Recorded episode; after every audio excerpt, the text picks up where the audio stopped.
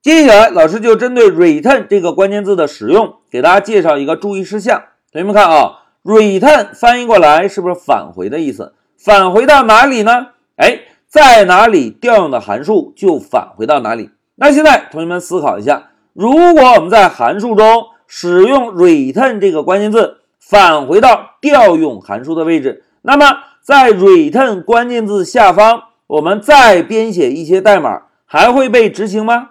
哎，应该不会被执行了，对吧？那接下来就让我回到 Pycharm 确认一下。同学们看，在之前我们完成的数字求和这个函数中，在第七行代码是不是使用 return 返回了计算结果？那如果老师把光标放在第七行代码的末尾，摁一下回车，大家注意观察一下这个数的光标会跑到哪里？注意啊，老师摁一下回车，大家看。现在光标所在的位置在哪里？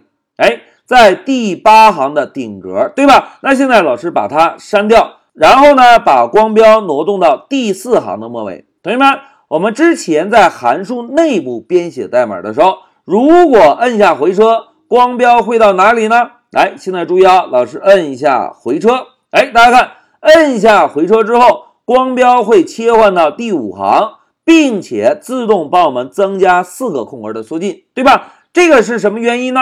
哎，这里老师要给大家解释一下，同学们，如果我们把光标放在第四行，摁下回车，Pycharm 呢会认为我们的函数还没有编写完成，因此呢会自动把光标放在第五行，同时呢帮我们增加四个空格的缩进。而如果我们把光标放在 return 这行代码的末尾，Pycharm 发现有 return 的关键字之后，就会认为这个函数已经结束了。如果我们在这里直接摁一下回车，Pycharm 呢就不会再帮我们增加四个空格的缩进，而把光标放在顶格的位置。那如果我们不相信，在 return 下方增加缩进，再来编写代码，譬如老师定一个变量 number 等于一千。哎，同学们发现没有？随着老师键盘的敲击呀，整个输入的内容会有一个深黄色的背景颜色，对吧？同时，现在 Pycharm 会告诉我们什么？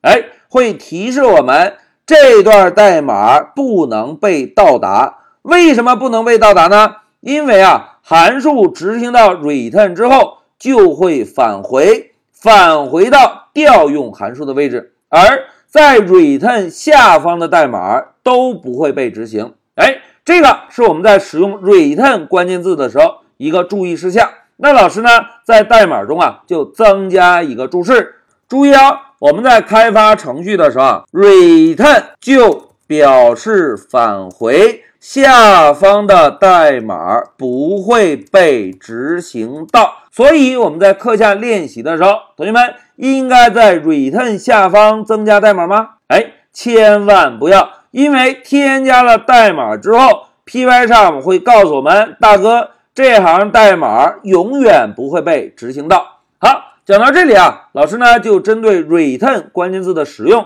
给大家介绍了一个注意事项。现在老师就暂停一下视频。